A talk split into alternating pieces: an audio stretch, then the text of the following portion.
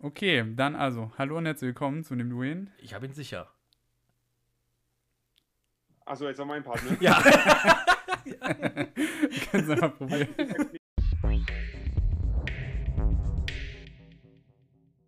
Okay, hallo und herzlich willkommen zu dem Duin. Ich habe ihn sicher. Der beste und coolste Trainer-Podcast im Volleyball, den es in Deutschland gibt. Ja, und habt ihr denn schon die Stimme erkannt? Oh, Auflösung. Oh, wer ist es? Ja, hallo, herzlich willkommen. Jetzt verhaspel ich mich sogar vor lauter Aufregung. Denn wir haben heute einen äh, großen Gast hier, Felix Krosowski, Bundestrainer der Frauen. Hallo Felix. Hallo, grüßt euch. Also erstmal mega cool, dass du dir die Zeit nimmst, jetzt in deiner kurzen freien Zeit, so zwischen Saisonende und ähm, ja, Start der Nationalmannschaftslehrgänge. Vielleicht so mal ganz zu Beginn für diejenigen, die deinen Werdegang vielleicht nicht so ganz äh, schon eingeschätzt oder schon kennen. Wie bist du denn, gleich so als Einstieg direkt mit der Tür ins Haus, wie bist du denn Trainer geworden eigentlich? Wie kommt es denn, dass du heute sowohl in der ersten Bundesliga Cheftrainer bist von Schwerin als auch äh, Bundestrainer der Damen? Ähm, ja, also ich habe, ähm, ich sitze ja gerade in meinem Büro und so ungefähr 50 Meter hinter mir ist das Sportgymnasium Schwerin und ähm, da bin ich damals zur Schule gegangen, habe dann angefangen mit, mit dem Volleyballspielen, mit der Volleyballschule in Schwerin quasi und hatte, glaube ich, damals schon immer so einen gewissen Fable dafür, ähm, nicht nur in die Halle zu kommen und mit dem Ball ein bisschen hin und her zu spielen, sondern mir auch viel Gedanken über das Spiel zu machen. Und ja, da habe ich erstmal den ganz normalen Volleyballer-Werdegang gemacht mit den, damals hieß es ja noch C-Jugend, B-Jugend, ähm, A-Jugend etc. Ähm, dann führte der Weg von hier meistens nach Ludwigslust in die zweite Bundesliga. Da hat der männliche Nachwuchs von Schwerin dann ähm, im Zweitligabereich gespielt. Ja, und dann stand damals so die Entscheidung an, ähm, aus Schwerin weggehen. Ähm, ich hatte damals Kontakt mit äh, Bottrop. Ähm, die waren sehr ambitioniert, wollten aufsteigen in die erste Bundesliga. Und ja, eigentlich war der Koffer schon gepackt und ich war auf dem Weg nach äh, Bottrop. Und ja, dann ist meine Mutter damals ähm, leider an Krebs erkrankt und ich habe mich dementsprechend dann entschieden, doch noch in Schwerin zu bleiben und in Ludwigslust dementsprechend zu bleiben. Und ja, in dem Moment kam damals ein Norweger nach Schwerin, Tore Alexandersen. Der ja. hat mich dann äh, ja, in der Halle zwei, dreimal getroffen und meinte dann auch, ob ich nicht Interesse hätte, ein bisschen als Co-Trainer im Erstligabereich zu helfen. Ähm, er meinte, du bist ganz gut am Ball. Ähm, du scheinst auch nicht ganz äh, blöd zu sein, nicht ganz auf den Kopf gefallen zu sein. Und ähm, ja, so bin ich dann da irgendwie reingerutscht und habe da irgendwie angefangen und habe da natürlich ähm, ganz schnell gemerkt, dass das genau mein Ding ist. Und ich muss natürlich auch ehrlich sein, ähm, ich habe immer davon geträumt, äh, äh, Leuten wie Julius Brink oder Jörg Amann besonders im Beachvolleyball nachzuahmen und mal ja. den Weg nach Olympia zu schaffen. Und dann irgendwann habe ich äh, aber auch gemerkt, dass es als Athlet ähm, nicht reichen wird. Und habe dann versucht, natürlich auch diese Möglichkeit zu nutzen, dann über den Umweg quasi als Trainer irgendwie in diesen äh, absoluten Spitzenvolleyball reinzukommen. Mit Erfolg, muss man ja sagen. Ne? ja, mit viel harter Arbeit, ähm, das muss ich auch sagen. Ich habe natürlich ähm, absolutes Privileg aktuell, ähm, darf Trainer in Schwerin sein, einer der besten Clubmannschaften Deutschlands, einer der besten Clubmannschaften Europas ähm, und gleichzeitig natürlich die große Ehre, die Nationalmannschaft zu betreuen als Cheftrainer. Ähm, ja, aber das hat alles ganz klein angefangen, kann ich sagen. Ich habe hier als Co-Trainer, damals gab es diese Position gar nicht so in dem Sinne, ähm, musste mir nebenbei mein Geld verdienen, habe bei uns hier in so einem bekannten äh, Shopping-Center dann äh, nach, äh, nach Ladenschluss ähm, ja, Requisiten gebaut, geputzt, ähm, quasi nachts ein bisschen versucht, Geld zu verdienen, ja. damit ich tagsüber Volleyball machen kann. Und ähm, ja, da habe ich in der Zeit wirklich wenige Stunden geschlafen und ich glaube, nach zwei Jahren oder irgendwann habe ich meinen ersten richtigen äh, Vertrag bekommen. Ähm, und das hieß eigentlich nur noch für mich, okay, cool, äh, du musst nachts nicht mehr arbeiten gehen. Ähm, kannst du nachts mehr Volleyball machen und dich äh, noch mehr um, um Spielanalyse und sowas kümmern. Und ja, ich glaube, das war so der, der Weg, ähm, dass am Anfang natürlich ganz viel Investition stand. Keine Freizeit, ähm, mhm. kein, keine Freunde äh, in dem Sinne mehr, sondern nur Volleyball, Volleyball, Volleyball. Und ähm, ja, also auf jeden Fall bis jetzt hat es sich dann, dann doch ausgezahlt. Da kann man wirklich sagen, das äh, Hobby zum Beruf gemacht, so richtig, ne? Also, dass man vorher quasi doch irgendwo selber ja als, als Hobbysportler, wobei man ja sagen muss, im, im, Sportgymnasium ist man ja auch schon nicht mehr wirklich Hobbysportler, aber man kommt ja trotzdem aus dem Amateurbereich und wächst dann so Stück für Stück rein. Das ist natürlich auch eine ganz große Aufgabe hinsichtlich äh, der, der Familie. Ähm, wie schaffst du das denn nebenbei? Äh, deine, dein Familienleben noch zu regeln und sowas. Wir hatten ja, oder beziehungsweise du hast ja mit Norm vorher schon mal so ein bisschen äh, hin und her geschrieben. Er hat gesagt, Sonntag ist der Familientag, sofern es halt geht. Ähm, bleibt da noch mehr übrig außer der Sonntag, wenn ich jetzt mal so ganz direkt fragen darf? Ja, während, während der laufenden Saison natürlich wenig. Also ich muss mich auch entschuldigen. Ich äh, war ja jetzt auch ein paar Minuten zu spät. Ähm, es lag einfach daran, ich musste meine Älteste noch zum Training bringen. Ähm, die spielt mittlerweile auch schon Volleyball. Und ja, das, wie gesagt, das muss man immer diesen ganzen Spagat schaffen zwischen ähm, allen hin und her. Ähm, ja, hauptsächlich Sonntag probieren wir uns freizuhalten als Familie, wenn das geht, wenn wir kein Spiel haben an dem Tag, ähm, soweit es halt möglich ist während der Saison. Ja, ansonsten, wenn die, äh, ich sag mal, wenn die, die Off-Season quasi ist, ähm, dann versuchen wir natürlich mehr oder versuche ich natürlich deutlich mehr Zeit zu investieren. Und ähm, wenn wir dann mal in Urlaub fahren, dann bleibt das Handy auch mal zwei Wochen im, im Hoteltresor oder im, im, Ferienhaus im Tresor liegen und ja. wird ausgemacht und ähm, bin dann quasi nicht erreichbar. Ähm, nur für unseren Geschäftsführer, der hat die Frau von meiner Nummer. Also wenn es dann wirklich brennt oder sowas, dann wissen die, dass die, die, mich da erreichen können. Aber das ist eigentlich noch nie ähm, vorgekommen. So von daher, ähm, ja. Und ich habe natürlich eine tolle Frau, muss man natürlich auch sagen. Ne? Also ja. äh, ich, äh, das kann man, glaube ich, nicht äh, genug hervorheben, weil ähm, das Leben, was wir führen, äh, mit Club ähm, schon sehr intensive Zeit äh, während des Winters, aber natürlich mit Nationalmannschaft dazu, dann deutlich noch intensiver ähm, ja, hinter jedem starken Mann steht immer eine starke Frau oder wie das heißt. Genau. da gibt es ja ganz viele Sprüche, die meine Frau alle kennt. Aber äh, in, ein, in einen Teil der Story, den fand ich auch recht interessant, auch so, sage ich mal, für junge Nachwuchstalente, also Trainer meine ich jetzt und äh, Trainerinnen natürlich auch. Du wurdest ja angesprochen, hast du gesagt, von Tore Alexandersen. Also bei mir war es tatsächlich ähnlich. Also ich wurde damals auch vom Geschäftsführer in Erfurt angesprochen. Das heißt, es ist, glaube ich, auch mega wichtig, dass äh, man auch als äh, ja, Bundesliga-Trainerinnen und Trainer ähm, immer mal die Augen aufhält und dann die Leute anspricht, weil ich glaube, manche haben vielleicht gar nicht so diesen Weg so im Kopf. Man, man merkt ja auch, dass der Weg durchaus steinig sein kann, wie du jetzt gesagt hast, dass du nebenbei noch arbeiten musstest und so. Ja, wie, wie kann man da aus deiner Sicht, ähm, weiß ich nicht, ähm, vielleicht auch da, dahin kommen, mehr Trainer, mehr junge Trainer zu gewinnen? Du hast ja mit Paul Sens auch einen sehr jungen Co-Trainer, ähm, der da seinen Weg geht. Genau. Ähm, ich glaube, ich sehe es in unserer Verantwortung auch und jetzt besonders auch, nachdem ich schon, wie gesagt, ich habe ja alle Stationen durchlaufen, vom, vom Scout, vom Co-Trainer, ich habe schon mal Teammanager gemacht, ich habe quasi alle Positionen ähm, auf den unterschiedlichsten Ebenen ähm, ja, schon durchlebt. Ich habe Jugendtrainer hier schon in, in Schwerin gemacht, damals äh, parallel dazu. Ähm, ja, was ich, glaube ich, äh, mir auf die Fahne geschrieben habe, nachdem ich dann, ähm, dann ich glaube, damals mit 26 in Suhl das erste Mal Cheftrainer geworden bin, ähm, ist, dass natürlich versuchen wir immer Athleten und Spielerinnen auszubilden, aber ich glaube auch, dass unsere Verantwortung liegt, äh, unser Wissen auch an junge Trainer weiterzugeben und auch Trainer auszubilden und nicht nur Spieler auszubilden. Und ich glaube, wenn man so ein bisschen in die Historie guckt, wir haben damals in Suhl äh, den Andreas Burkhardt, ähm, der ist mittlerweile ja kein ganz Unbekannter, ähm, aus Chemnitz geholt. Ähm, der, war jetzt kein, der war jetzt nicht großartig jünger als ich, ähm, aber der hatte da auch noch keine Kontakt, äh, Kontakte mit der ersten Liga, mit erster Liga Profisport und ähm, dann kam Markus Papst dazu, ähm, der war damals in der, bei euch, glaube ich, ganz um die Ecke in Jena an der Uni, ähm, dem wir dann eine Position quasi geschaffen haben. Der hat damals bei mir übrigens in der Wohnung gewohnt. Ähm, ich hatte eine Dreiraumwohnung in Suhl und ähm, der Deal mit dem Verein war, dass äh, sie ihm sein Fahrtgeld ähm, für die Uni bezahlen nach Jena und ähm, ich ihn bei mir unterbringe in der Wohnung und ihn quasi mit Essen und Trinken versorge. Und das war sein erster, ich sag mal in Anführungsstrichen, Vertrag, den er in Suhl bekommen hat.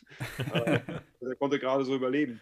Ähm, Habe ihn aber auch gesagt, das ist der erste Schritt. Du musst erstmal anfangen, jetzt zu investieren. Das, ist, ähm, das sind wie Lehrjahre. Und mhm. du hast aber die Chance, auf einem sehr hohen Niveau anzufangen. Und ähm, ich glaube, jetzt sieht man auch, was aus ihm geworden ist. Landestrainer, Bundesstützpunktleiter äh, in Schwerin mittlerweile. Mhm. Ähm, Paul ist das nächste Beispiel. Ähm, den habe ich hier damals bei einem, ähm, ich glaube, das war ein Viertligaspiel oder so, habe ich den gesichtet natürlich bei meinem alten Nachwuchstrainer, habe ihn gefragt, wie sieht es aus? Ich suche einen jungen äh, Trainer oder einen Jungen, den wir ausbilden können zum Trainer. Hast du jemanden, der da Interesse haben kann? Hat er mir erzählt, ja, es gibt hier so einen, Paul Sens, der hat äh, großes Interesse, der interessiert sich für den Sport, der ist ganz gut am Ball, der ist auch nicht auf den Kopf gefallen. Ähm, wir spielen am Sonntag um 15 Uhr in der Arena, äh, Verbandsliga oder was auch immer das war. Ähm, kannst ja mal vorbeikommen. Ja, dann bin ich da hingefahren, habe mir das angeguckt, habe ihn beobachtet ein bisschen. Ich glaube, er wusste gar nicht so richtig, was, was, was überhaupt passiert. Und nach dem Spiel habe ich ihn dann angesprochen und gesagt, Paul, wie sieht's aus? Ähm, du, gibst, du bist echt ehrgeizig, du bist echt engagiert, aber ich muss dir leider heute sagen, deine Spielerkarriere, ähm, da wird es nicht hoch hinausgehen. Aber ich habe vielleicht was anderes Interessantes für dich. Und dann haben wir angefangen, darüber zu sprechen. Und dann mhm. hat Paul quasi den, den ersten Schritt bei uns im Erstligabereich gemacht. Und Ähm, hat er jetzt mittlerweile auch seine A-Trainer-Ausbildung schon gemacht und ja, ist ja, ist, ist ja, hat ja schon mittlerweile äh, Erfahrung auf dem Niveau, ähm, wie einige Erstligatrainer es nicht haben. Hm, so. ja. Ich glaube, es ist wichtig einfach. Ich glaube, es ist wichtig, einfach immer über den Tellerrand hinauszuschauen. Wir wollen immer Athleten entwickeln, wir wollen immer äh, Spielerinnen entwickeln. Aber ich glaube, es ist auch in unserer Verantwortung, wenn wir dann mal Cheftrainer sind, ähm, nie unsere Wurzeln zu vergessen und dann natürlich auch mit zu unterstützen und dabei zu helfen, Trainer auszubilden. Also, weil du, weil du das gerade angesprochen hast äh, mit dem Profi, also ähm, viele, viele Bundesliga-Trainer waren ja früher vielleicht auch mal Profispieler, manche aber nicht. Glaubst du, es gibt da einen Unterschied auf dem Weg da nach oben? Ähm, ganz interessant. Ich habe da äh, letztes Jahr war ich bei der A-Trainer-Ausbildung und da war Jochen Schöps zum Beispiel da. Und Jochen Schöps ist ja mein Jahrgang oder mein, mein wie sagt man, Bundespokal-Jahrgang, 83, 84. Ich bin 84, erst 83 geboren. Und da hat er mir auch gesagt, also ganz viele Sachen, die er als selbstverständlich als, als Profi genommen hat, ähm, wenn er jetzt anfängt, da im Detail drüber nachzudenken, ist es eine komplett andere Thematik, als wenn man das aus Trainersicht versucht, ähm, mal zu erklären, was man da eigentlich den ganzen Tag gemacht hat. Und ich glaube, am Ende, also man kann, glaube ich, ein sehr guter Trainer sein, ähm, ohne Profi gewesen zu sein oder um auf höchstem Niveau gespielt zu haben. Man kann aber auch ganz viele positive Sachen mitnehmen, glaube ich, wenn man selber diese Erfahrung gemacht hat als Spieler. Und ähm, natürlich der große Vorteil ist, ähm, in dem Bereich ist man natürlich vielleicht nochmal ein Stück näher an, der an dem Spieler oder an der Spielerin dran, weil man sich, glaube ich, nochmal leichter ähm, in deren Situation hereinversetzen kann. Ich glaube, das kann so ein kleiner Vorteil sein. Aber ich glaube am Ende, ähm, wenn man auch international schaut ein bisschen, ähm, Se Roberto, Giovanni Gudetti, ähm, das sind alles, das sind alles ganz gute Volleyballer. die haben es aber alle nicht in die absolute, äh, aufs absolute Top-Niveau als Spieler geschafft und äh, haben dann ihren Werdegang irgendwie dann als Trainer, ihre Nische als Trainer gefunden und haben den Weg darüber, darüber, also darüber gefunden. So von daher, ja, ich glaube, es gibt beides. Ich glaube, jeder hat seine, äh, seine Stärken dann und äh, auch seine Vorteile aus den Rollen, die er dann quasi vorher durchgemacht hat, bevor er Trainer geworden ist. Ähm, ich glaube, das eine schließt aber das andere nicht aus. Gut, ja. ja, ich finde, finde das spannend. Ne? Also wie, wie man da hinkommt, das ist halt, äh, ja, hängt von so vielen Faktoren auch ab. Ähm, wir würden vielleicht mal überleiten, willst du das direkt machen, Tom, zum Thema Nationalmannschaft? Oder jetzt müssen wir mal. Genau, ja. wir, wir, wir, wollen mal so ein bisschen so eine kritische Frage stellen. Also, äh, wenn du dich jetzt äh, hoffentlich nicht auf den Schlips getreten fühlst, es gibt jetzt ja immer ganz viele so kritische Stimmen auch schon. Ähm, ich erinnere mich auch dran, da gab es, äh, wir hatten mal auch eine Folge drüber gemacht bei uns im Podcast, äh, da ging es äh, ähm, unter anderem auch wegen ähm, den, da habt ihr im Suhl gespielt mit, mit Schwerin und ja. äh, da hat äh, eine, eine Stimme von den Moderatoren, die da waren, da gab es immer ganz häufig, naja, so ein, ähm, nach dem Motto, der Felix, der ist ja auch Bundestrainer und deswegen äh, kriegt er keine Karte und deswegen ähm, und so ein bisschen, äh, ja, wie, wie ist das denn so? Wie, wie siehst du das denn für dich? Ist es schwierig, Bundestrainer und gleichzeitig Trainer einer Bundesligamannschaft zu sein? Also es ist natürlich erstmal, also ich muss natürlich immer so sagen, das habe ich auch schon öfter gehört, dass äh, ich ja als Bundestrainer besser mit den Schiedsrichtern äh, kooperiere, weil wir ja aus einem Verband kommen. Also da gibt es ja schon, da habe ich schon die dollsten Geschichten zugehört. Ähm, ja. also ich glaube, ich habe meine Karriere schon mehr als genug Karten bekommen und äh, ich, glaube, ich glaube, dass die Schiedsrichter keinen Unterschied machen. Also ich habe es auf jeden Fall noch nicht festgestellt. Aber es ist natürlich immer ähm, ja, eine leichte Ebene, auf die man immer gehen kann. Klar, also natürlich ist immer ein gewisses Konfliktpotenzial in der Doppelrolle, muss man ganz klar sagen. Ähm, ich habe jetzt, glaube ich, über die Jahre, ich habe mich im ersten Jahr, in meinen ersten Jahren wirklich, hat mich das, hat mich das ja zum Teil auch getroffen, weil ich mir dachte, ähm, die werfen mir Sachen vor, die ich gar nicht, ähm, ja, ich versuche ähm, sehr, sehr äh, neutral ähm, und loyal gegenüber beiden, ähm, beiden ähm, Vereinen und äh, Nationalmannschaft zu sein und versuche das, äh, versucht da absolut einen Strich zu ziehen, soweit man da einen Strich ziehen kann. Ähm, ich glaube, das unterschätzen einige sehr. Ich denke, selbst wenn man meinen Spielerinnen mal spricht, die im Verein spielen und in der Nationalmannschaft spielen, merken die aber auch komplett den Unterschied von den zwei Rollen, die ich da habe und die ich da spiele quasi. Aber es natürlich, liegt natürlich auf der Hand, wenn man von draußen da drauf schaut, ähm, in einer Person. Ähm, klar, das, ich kann das ja auch nachvollziehen, dass man da ähm, solche Gedankengänge und solche Gedankenwege hat. Ähm, ich muss aber auch sagen, am Ende, aktuell in der Volleyball-Bundesliga, ähm, bringt es uns keinen Vorteil, muss ich ehrlich sagen, weil ähm, es gibt keine ja, es gibt keine Ausländerbeschränkungen, es gibt keine Pflicht, äh, mit einer gewissen Anzahl an deutschen Spielerinnen auf dem Feld zu stehen. Ähm, dementsprechend macht es, ja, gibt es keinen Vorteil für uns in dem Sinne, der immer so mhm. besprochen wurde äh, im Vorfeld. Also, wenn es jetzt diese Ausländerregelung geben würde, ähm, da müsste man auf jeden Fall das neu diskutieren und müsste man auf jeden Fall überlegen, wie man das reglementieren könnte, ja. ähm, solange es einen Bundestrainer in der Doppelfunktion gibt. Wobei ich auch sagen muss, in Italien, Davide Mazzanti, es gibt eine kleine harte Ausländerregelung in Italien, Davide Mazzanti hat Perugia trainiert. Ähm, mhm. Giovanni Gudetti in der Türkei trainiert äh, Vakif Bank Istanbul mit einer knallharten Ausländerregelung, die es äh, da gibt. Also mhm. ähm, andere Nationen mittlerweile haben die gleiche Situation, ähm, wo ich, ich sage mal, ich bin jetzt nicht so in der Liga da drin, aber ich nehme schon medial alles einigermaßen wahr, was da passiert. Ähm, ich nicht das feststelle, dass es so ein großes Thema ist, wie es äh, in Deutschland hm. ist. Und vor allen Dingen, also ich habe ehrlich gesagt über die Frage, als wir uns die überlegt haben, habe ich nochmal ein ganzes Stück drüber nachgedacht, weil, also einerseits gibt es dann äh, die Kritik auf, sage ich mal, deiner Seite, weil du hier in Deutschland auch den Club hast. Andererseits gibt es dann wieder Kritik an Andrea Gianni, der eigentlich über ein halbes Jahr fast gar nicht in Deutschland ist und natürlich wird er sicherlich die Liga verfolgen, aber auch da gibt es wieder Kritik, also so richtig recht machen kann man es eh nie jemanden. Ähm, also ich kann auch mal kurz, es gab einen Moment, da, da war ich Co-Trainer der Nationalmannschaft. Ja. Äh, Giovanni Gudetti war Bundestrainer hier in Deutschland. Ähm, Giovanni war ein Wackif-Bank-Trainer. Ich war äh, in Italien als Co-Trainer äh, unterwegs.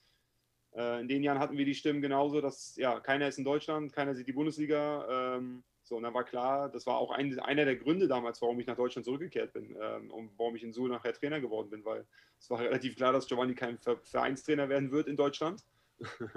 ähm, dafür fehlen ja, äh, ein bisschen die finanziellen Mittel, glaube ich. Und ja, dann haben wir beide entschieden, okay, dann, dann, dann gab es eine Möglichkeit für mich, äh, Cheftrainer in Deutschland zu werden. Habe die Möglichkeit damals in Suhl bekommen, wofür ich immer noch sehr dankbar bin.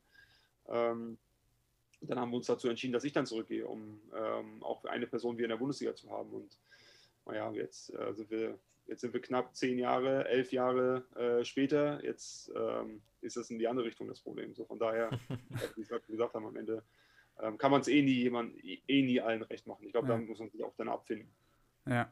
Wenn wir jetzt schon mal bei der Bundesliga sind, äh, wie schätzt du denn so die gesamte Saison ein, die ja eine sehr besondere war? Was war denn so das Schwere auch vielleicht an der Saison, was vorher nicht äh, so schwer war? Ähm, ja, emotionales Thema. Äh, also besonders für uns ist es ein sehr emotionales Thema. Ähm, mhm. Ich glaube, alle hatten natürlich erstmal hatten alle viel Vorfreude, weil nach dem ersten äh, Lockdown und ähm, war ja eine ganz große Ungewiss Ungewissheit bei allen ähm, da, ob es überhaupt, wie es überhaupt weitergehen wird, ob es überhaupt weitergehen wird, gibt es eine, gibt es eine kommende Saison.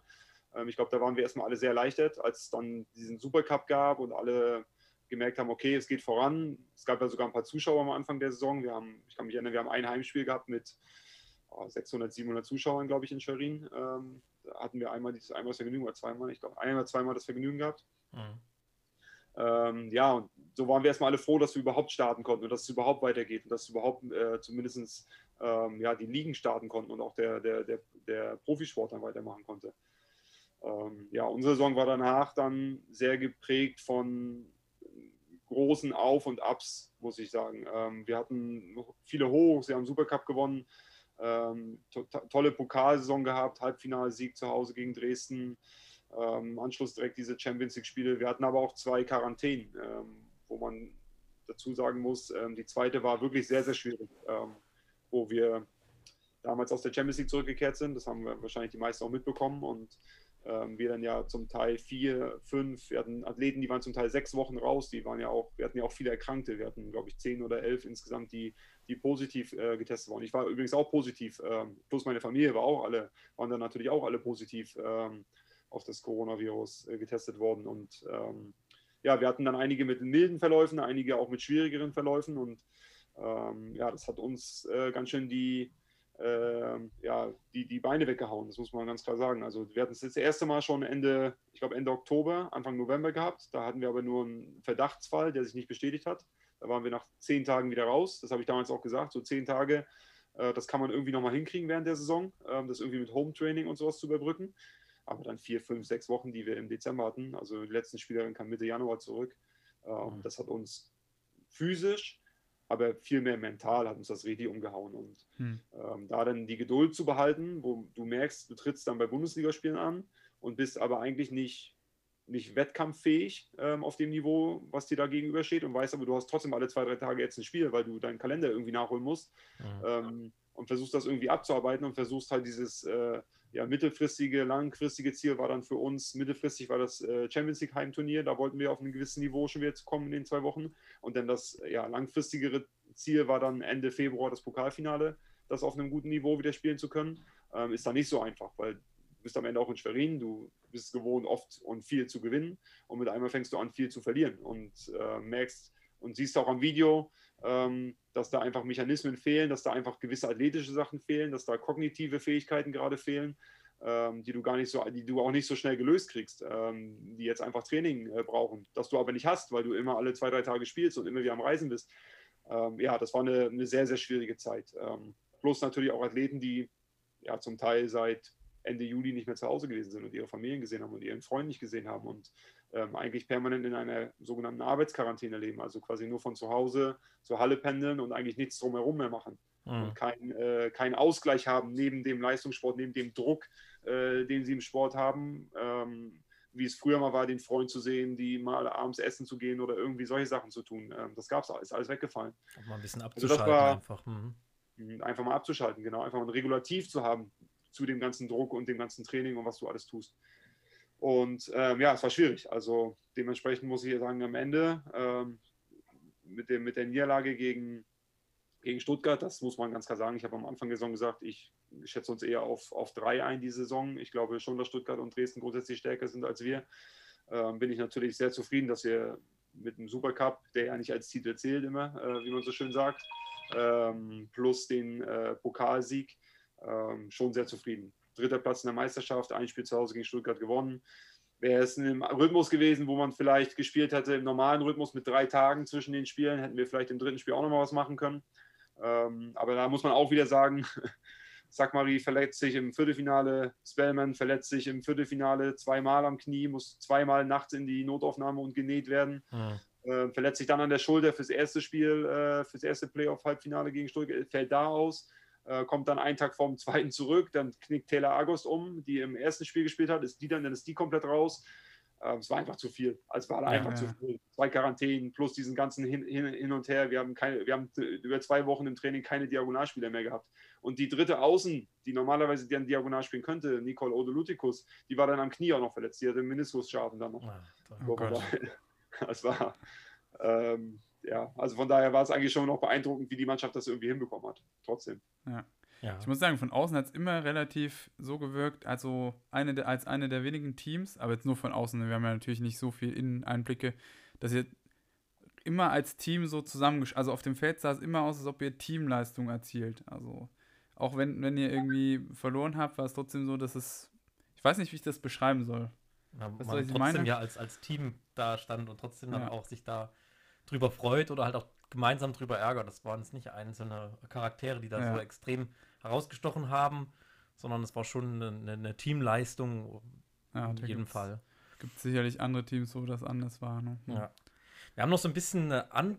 Wir hatten die Saison jetzt keine, das sieht man ja auch ein bisschen an diesen MVP-Wertungen. Also das ja, wie mhm. gesagt, da muss man nicht, das muss man nie überbewerten, aber wir hatten jetzt keine Spielerin, die extrem heraussticht, sondern wir waren, sind doch sehr übers Kollektiv äh, am Ende gekommen. Wir hatten jetzt mhm eine Diagonalspielerin, die jedes Spiel 30, 40 Punkte macht. Äh, wir hatten auch keine Außen, die jedes Spiel 30, 40 Punkte macht. Genau.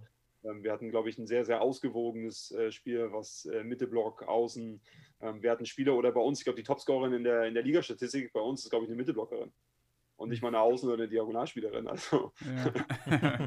ich weiß jetzt gar nicht, ob das gut oder ob das schlecht ist. Also ich bin da auch noch am, nachanalysieren, ob das äh, ist auf jeden Fall auf jeden Fall mal eine interessante, inter, interessante Entwicklung, die wir genommen haben. Ja. Dann hat man ja so in den Medien verfolgt. Ich bleibe jetzt noch mal ganz kurz bei der Bundesliga. Äh, es gehen ja doch ähm, viele Spielerinnen wieder weg aus äh, Schwerin. Das, äh, ich bin, muss sagen, so ein bisschen äh, bin ich auch Schwerin behaftet, als ich schaue mir das immer sehr, sehr gerne an einfach. Und, und ähm, ähm, generell ist ja so, dass doch relativ viele Spielerinnen dann äh, auch ins Ausland gehen. Also ich denke jetzt an Luisa Lippmann, an Ottmann, an Treff New York ich weiß jetzt nicht, bisher hat sie noch nichts dazu gesagt, aber Marie Schölzel äh, hatte zumindest auch gesagt, sie geht erstmal aus Schwerin weg. Ich denke, das wird wahrscheinlich auch äh, ins Ausland sein, ist es wirklich ähm, nur des Geldes wegen oder haben wir auch irgendwo so ein gewisses Niveau, wo du sagst, also im Ausland ist es einfach deutlich besser und man kann es einfach viel besser sich äh, entwickeln? Ist auch eine sehr kritische Frage jetzt natürlich. Aber trotzdem muss man okay. sagen, Volleyball ist ja leider, leider nicht der, der gut bezahlte Sport, wenn ich jetzt an Fußball denke, wo ich denke, da passiert 90 Minuten lang fast nichts. Und beim Volleyball passieren ja alle 20 Sekunden äh, irgendeine tolle Aktion, egal ob es ein Punkt ist oder aus oder sonst irgendwas. Ja, ich glaube, es ist einfach der, also man muss natürlich noch sagen, ne, aktuell, wenn man die Bundesliga in den Vergleich setzt, nur mit den europäischen Ligen, dann ähm, ist Italien ist wahrscheinlich die mit Abstand ausgeglichenste, stärkste Liga der Welt, das muss man klar sagen. Ähm, Türkei ist in der Spitze ähm, wahrscheinlich die stärkste Liga mit den Top 3, 4 Mannschaften, die man da hat, mit äh, den, zumindest mit den drei Istanbul-Mannschaften, vier Istanbul-Mannschaften mittlerweile, ist ja eine vierte dazugekommen jetzt mit äh, Turkish Airlines. Ähm, und da gibt es äh, zum einen natürlich noch finanziell viel bessere Möglichkeiten, das muss man ganz klar sagen, hängt aber auch damit zusammen, ähm, wie in Deutschland vergütet wird. Also in Deutschland wird ja vergütet ähm, in einem normalen Angestelltenverhältnis. Das heißt, wir zahlen ja ganz normal Steuern, Berufsgenossenschaftsabgaben, Sozialabgaben etc. Und das ist halt in anderen Ländern, in Italien, Türkei oder auch Polen. Ähm, ja, ich sage mal ein Beispiel. Wir rechnen bei dem Nettogehalt wahrscheinlich mittlerweile mal 3,4, was es den Verein kostet, äh, mhm. was eine Spielerin netto verdient. Dann. Und das ist ja im Endeffekt das, was die Spielerin sieht, erstmal auf ihrem Konto. So, das wird, glaube ich, im Ausland, äh, wenn ich das auf Italien rechne, da rechnen die mal 1,3, 1,4. Mhm. Ähm, ich denke, Polen, ja, die rechnen 1,0 wahrscheinlich und Türkei wird wahrscheinlich ähnlich sein. Also ich weiß nicht, wie da die Abgaben so gezahlt werden, etc. Und das, das macht dich natürlich erstmal eigentlich nicht konkurrenzfähig auf dem internationalen Markt, muss man ganz klar sagen, weil ja wenn wir überlegen, Schwerin, Dresden, Stuttgart sind Mannschaften, die haben mittlerweile Etats, die gehen, die gehen in Richtung äh, Mittelfeld äh, italienische Liga oder unteres Drittel italienische Liga. Ähm, aber wenn du das Dreifache an Gehaltskosten hast, äh, wie diese Vereine, dann bist du, dann zahlst du immer nur ein Drittel von dem, was die bezahlen können in dem Falle. Ne? Und das ist natürlich schon ein großer Unterschied. Das andere ist natürlich auch die sportliche Entwicklung, die eine Spielerin nehmen kann und auch die Persönlichkeitsentwicklung, die sie nehmen kann mit dem Schritt ins Ausland. Und ähm, ich kann nur sagen, wir in Schwerin sind über jede Spielerin froh und freuen uns für sie und sind stolz darauf, ähm, die den Weg schafft, nach Italien zu gehen. Und äh, mittlerweile haben wir, also mittlerweile haben wir auch eine, eine gewisse Liste an Spielerinnen, die den Weg jetzt schon geschafft haben. Also angefangen, klar, Luisa ist wahrscheinlich das allerbeste Beispiel, ähm, aber auch Jennifer, Jennifer Janicka, ähm, Kimberly Drevenjok, äh, Mackenzie Adams, äh, Beta Dumanjic, ähm, Britt Bongartz, ähm, Denise Hanke früher, als sie den Weg nach Isasibashi gesucht hat. Also es sind jetzt ja mittlerweile schon einige Spielerinnen, die den, die den Weg geschafft haben und diesen Sprung geschafft haben ähm, in die absoluten Top-Ligen Europas. Und ja, wir sind da stolz drauf, wir freuen uns drauf. Und wir wissen auch, dass das ein Teil des, des Geschäftes ist. Ja. Aber das ist auf jeden Fall, ja, so groß lösen kann man das nicht. Das ist wahrscheinlich so eine gemischt sportpolitische Aufgabe, wo sich einiges verändern sollte, wenn man jetzt gerade so an äh, Lohnsachen denkt. Aber äh, an sich, äh, wie würdest du sagen, mein, mein persönlicher Eindruck ist das schon, naja, nach ein bisschen Schwankungen jetzt schon das Niveau, so, also abgesehen von der Corona-Saison, die muss man ja vielleicht ein bisschen mal generell ausklammern. Ähm, aber die, die Bundesliga macht ihr Dinge, steigen die Löhne langsam und es steigt doch ein bisschen das Niveau, oder? Auf jeden Fall. Also ja. man muss natürlich sagen, erstmal in der Struktur, in der Professionalität, wie die Liga mittlerweile aufgestellt ist, wie die Vermarktung die mit der Liga läuft, mit Sport 1 etc., was alles mittlerweile dazugehört ähm, gehören wir auf jeden Fall zu den Top 3 Ligen in Europa. Also ich glaube, wir sind besser organisiert, besser strukturiert als sogar eine italienische Liga oder eine türkische Liga. Ähm, wir haben halt noch dieses finanzielle, wo wir uns, wo, wo wir uns als Verein, wo wir uns als, als Clubs halt einfach noch verbessern müssen, um einfach noch ein Stückchen dichter ranzukommen. Aber ähm, in vielen Sachen müssen wir uns absolut nicht verstecken. Ja. Ich kann sagen, wir hatten Scandici Gusto hier zum Champions League äh, ähm, Turnier, äh, Szeszow aus, aus Polen zum Champions äh, League Turnier. Und ähm, die waren schon beeindruckt von dem, was wir strukturell hier zu bieten haben am Standort Schwerin. Das können die, haben die bei sich an den Orten nicht zu bieten. Mhm. Ähm, die haben aber einfach nochmal größeres finanzielles, äh, finanziellen Background. Mhm. Ähm, aber auch der entwickelt sich in der Bundesliga. Also wenn ich überlege, vor zehn Jahren, ähm, wo wir waren und wo wir jetzt waren, haben sich die Etats ja verfünffacht, versechsfacht mittlerweile. Also das, hm. da ist schon eine enorme Entwicklung passiert. Ja. Okay. Können wir einmal ganz kurz Pause machen für 10 ja, Sekunden? natürlich. Können wir machen. Please hold the line. Ja, können wir jetzt ja wirklich. Äh, Ja, gehen wir jetzt so. jetzt könnt- jetzt wäre so geil gewesen, wenn wir jetzt einen Werbepartner hätten. Jetzt hätten wir eine Werbepause machen können. Nee, weißt du was? Jetzt machen wir einfach hier. Warte. Hier könnte Ihre Werbung stehen. Genau, wenn ihr Interesse habt mit uns sind. Nein, können wir leider nicht machen. Aber wäre cool. Oh, ich bin wieder da. Entschuldigung. Kein Problem, gar kein Problem. Ja, dann, dann äh, ist das eigentlich eine gute Überleitung, um jetzt mal zum Thema Nationalmannschaft wirklich zu kommen. Denn jetzt in, den, in der kommenden Woche, ne, nächste Woche, startest du ja bereits dann schon erst mit der U23-Nationalmannschaft und dann mit der A-Nationalmannschaft. Und vielleicht mal, bevor wir dann so inhaltlich reingehen, was ist denn da jetzt noch so für Arbeit zu leisten? Wie bereitest du sowas denn vor? Ganz viel. Da ist äh, ganz, ganz viel. Und ich glaube, also ich, äh, schon, aus, schon aus dem Grund möchte ich, dass das Corona-Thema langsam beendet ist. Also ähm, es gibt natürlich ganz viele Auflagen, was Hygienevorschriften angeht, etc. etc. Und das heißt, ähm, es muss alles wirklich im absoluten Detail äh, vorher geplant sein, ähm, abgesprochen sein, ähm, mit den Athleten abgesprochen sein durch dieses U23 und äh, A-Nationalmannschaftsprojekt, was wir in Heidelberg angehen in den ersten zehn Tagen, also vom 21. April bis zum 30. April ähm, sind wir ja in der zweiten Teil dieser Phase, ähm, sind wir über 30 Athleten in, äh, in Heidelberg. Und das heißt, das, das be bedeutet natürlich absolute äh, Koordination der ganzen, der ganzen Sache. Ähm, da sind einige Trainer, sind, die werden ja auch mit unterstützend dabei sein. Ähm, die gilt es zu koordinieren, Physios, also es gibt ist das halt so ein Volumen ähm, und so viele Details, die im Vorfeld besprochen werden müssen und organisiert werden müssen, die Absprachen mit den Spielern. Ähm, wir haben natürlich ein paar Spieler, die schon äh, Saisonende haben mittlerweile.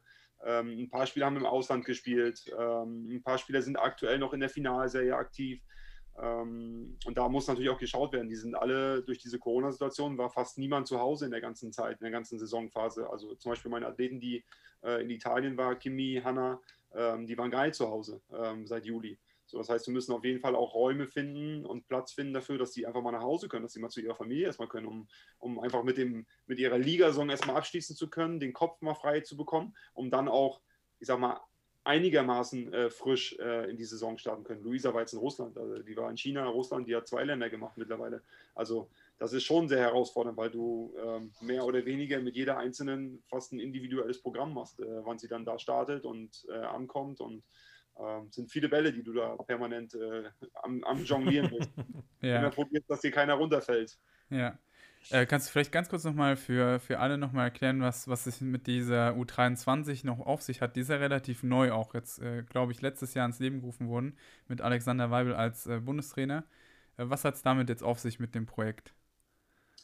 Ähm, ja, das war ein Projekt, was ähm, ja eigentlich Christian als äh, Sportdirektor und ich eigentlich von seinem ersten Tag an ähm, darüber geredet haben und gesprochen haben, dass wir das Projekt einfach brauchen werden in Zukunft, um ähm, uns so breit aufzustellen und auch den Übergang zu schaffen zwischen Junioren-Nationalmannschaft und A-Nationalmannschaft. Und ähm, wir haben aktuell ein bisschen die, nicht Problematik, aber wir haben so, stecken so ein bisschen in dem Dilemma, dass sich aktuell unsere Bundesliga sehr, sehr gut entwickelt, wir aber sehr, sehr hohen Ausländeranteil ähm, auf allen Positionen in der Bundesliga haben und dementsprechend äh, viele Spielerinnen, die aus dem Juniorenbereich kommen, äh, nicht sofort äh, den, selbst den Anschluss in den Bundesliga-Verein finden. Und jetzt war die Frage, wie schaffen wir es auszugleichen, dass sie zumindestens, dass wir, was in unserer Hand liegt, einen äh, Teil im Sommer ähm, zu ermöglichen, wo sie unter professionellsten Bedingungen zum einen trainieren können, ähm, damit sie nicht in dieses drei, vier Monate Sommerloch fallen, was sie vorher gefüllt hatten mit Junioren-Nationalmannschaftslehrgängen oder äh, Jugend-Events, äh, sei es deutsche Meisterschaften oder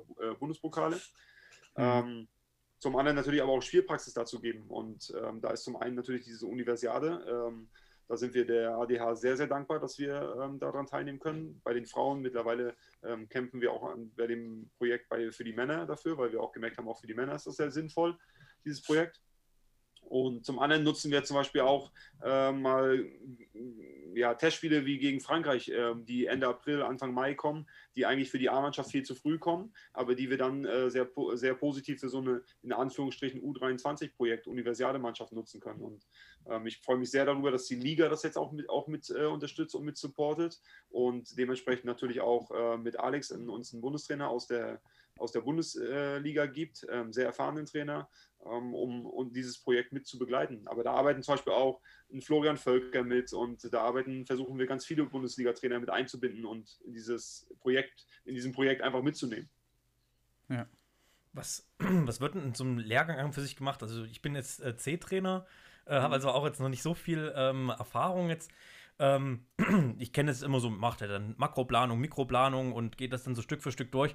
Da, diese Zeit hast du ja gar nicht und, und äh, das, das würde ja auch gar nicht klappen. Ähm, wie, ich sag mal, nordet man dann alle Spieler einzeln ein oder wie wird das so gemacht?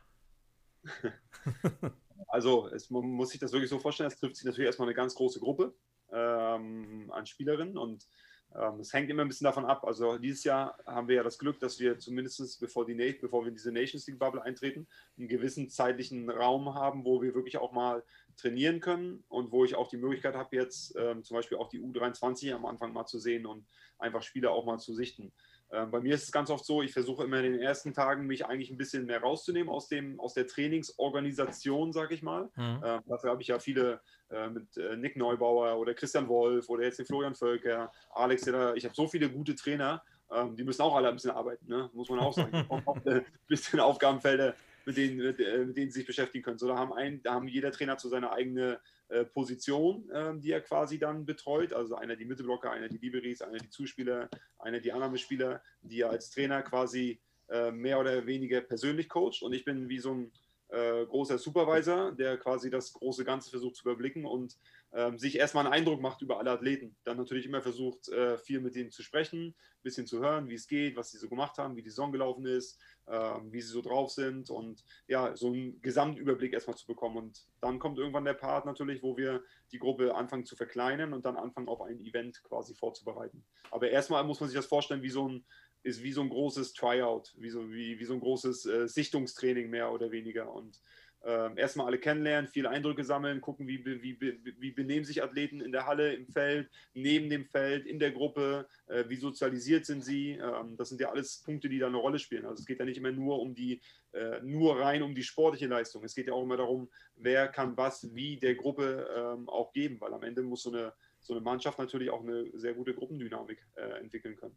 Hm. Und das heißt, also bei den Lehrgängen habt ihr so eine Vornominierung schon mal getroffen und dann gibt es nochmal eine Finale oder wie muss man sich das vorstellen? Und wenn ja, ähm, wer kommt denn jetzt dann eigentlich so am Ende auf, in, in den Kader? Worauf achtest du da so besonders? Und gibt es dann auch noch andere Leute, die da Mitspracherecht haben, so wie, keine Ahnung, Sportdirektor oder so? Genau, also ich versuche natürlich immer so viele Leute wie möglich zu sehen, auch mal live zu sehen. Ich habe natürlich ein bisschen Überblick oder ein bisschen, ich habe sehr guten Überblick über die Volleyball-Bundesliga. Äh, mein Scout hier in Schwerin, der Olaf Gabel, macht das Scouting auch in der Nationalmannschaft und ähm, mhm. der, hat, äh, der analysiert eigentlich jedes Spiel, der macht, glaube ich, auch die Ligastatistik, wenn ich das richtig weiß. Dementsprechend haben wir die kompletten Daten, den kompletten Datensatz natürlich für uns. Ähm, aber ich möchte sie natürlich auch gerne live im Training sehen, weil das eine ist, in einem Club zu performen, das andere ist in der Nationalmannschaft zu performen. Es gibt Athleten, die performen überdurchschnittlich gut im Club, in der Clubsaison und es gibt aber auch Athleten, die performen überdurchschnittlich gut in der Nationalmannschaft, aber haben immer mehr Schwierigkeiten im Club dann richtig zu performen auf dem Niveau. Ähm, dementsprechend muss man das versuchen, schon immer ein bisschen voneinander zu trennen und ähm, ich sage immer, so in jede Saison immer ein bisschen mit einem, ja, wie, wie ein Zug neu in den Bahnhof reinzufahren und immer jedem die, die Chance wiederzugeben, ähm, sich jetzt hier anzubieten und unabhängig davon, welche, welche Saison er im Club äh, gespielt hat, in welchem Verein er im Club gespielt hat. Ähm, dementsprechend probiere ich die Gruppen immer relativ groß am Anfang zu machen, um alle da zu haben, alle nochmal live zu sehen und kennenzulernen und nochmal äh, Eindrücke zu sammeln. Ja, und dann wird die Gruppe irgendwann äh, finalisiert und dann finden ganz normal Nominierungsgespräche an und ich habe quasi Deadlines, wo ich dann sage, jetzt kürze ich auf äh, 18 herunter, jetzt kürze ich auf 16 herunter und dann kommt irgendwann die finale Entscheidung auf die 14, die dann äh, zu einem Event fahren. Und ja, solche Nominierungen, die gehen dann über Tage, Wochen meistens. Ähm, wo wir uns ja eigentlich täglich als äh, Staff zu austauschen. Ähm, ich habe mittlerweile versucht, so ein bisschen immer den Weg für mich zu finden, dass ich ähm, ja ganz oft auch Leute geheime Abstimmungen machen lasse. Also mein Trainerteam, äh, selbst Athletiktrainer, äh, schreiben quasi entweder an ein Whiteboard oder irgendwo äh, auf einen Zettel ähm, ihre 14 oder ihre 16 dann quasi auf. Ähm, und dann fangen wir erst an, die auf ein Board zu bringen und dann miteinander zu diskutieren und zu vergleichen. Ähm, mhm. Weil sonst ist natürlich immer so ein bisschen die Gefahr, wenn ich so ein bisschen anfange darüber zu sprechen, dass äh, Leute dann natürlich immer ein bisschen äh, bewusst, unterbewusst äh, meinem Weg immer ein bisschen anfangen zu folgen. Und ähm, wir sagen grundsätzlich hat jeder im Staff eine Stimme. Ähm, ich habe zwei. Also wenn ich jetzt für eine Spielerin stimme ähm, und meine drei Co-Trainer stimmen dagegen, dann haben sie mich überstimmt quasi. Also wie in der Demokratie. Ähm, so versuchen wir es auf jeden Fall zu leben. Genau. Ah. Und versuchen solche Entscheidungen halt auch zusammenzutreffen. Ja, voll spannend. Aber interessanter ja. Prozess. Aber es stimmt schon, ne? wenn man ja, aber wenn der Bundestrainer halt sagt, so und so und so, ich weiß nicht, ob man dann auch, gerade als Jünger, du hast ja jetzt auch viele jüngere Trainer mit dabei oder, ja, doch, kann man schon so sagen. Naja, wohl. Da sind wir schon fast beim Schiedsrichter-Thema, äh, Thema, ne? wenn der Bundestrainer sagt, der Ball war drin, ja. war er drin. nun ist es ja so, gerade bei der Nationalmannschaft oder bei den Nationalevents, da geht es ja nun Spiel auf Spiel. Und äh, wie, wie schafft man das denn, hat man überhaupt Zeit mit dem Hin- und Herreisen, sich wirklich auf einen Gegner vorzubereiten? Und wenn ja, hat man da nur, nur die Videoanalyse oder kann man da nochmal direkt Sachen trainieren, äh, speziell für einen Gegner? Oder ist das so knapp alles getaktet, dass man da sagt, man macht äh, so ein bisschen sein, sein Grundstiefel und ja, also es ist natürlich total, ähm, ja, es gibt, es gibt solche und solche Phasen in dieser Wettkampfphase Nationalmannschaft. Es gibt ja diese bekanntliche Nations League, da hast du ja dann äh, drei Spiele in Folge, an drei aufeinanderfolgenden Tagen.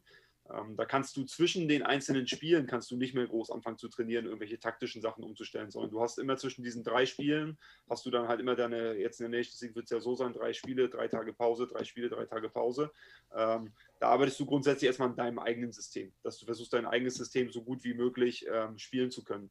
Plus dann natürlich mit Videoanalyse auf jeden einzelnen Gegner ähm, Sachen anzupassen. Ähm, das ist so das, das Grundprinzip, glaube ich.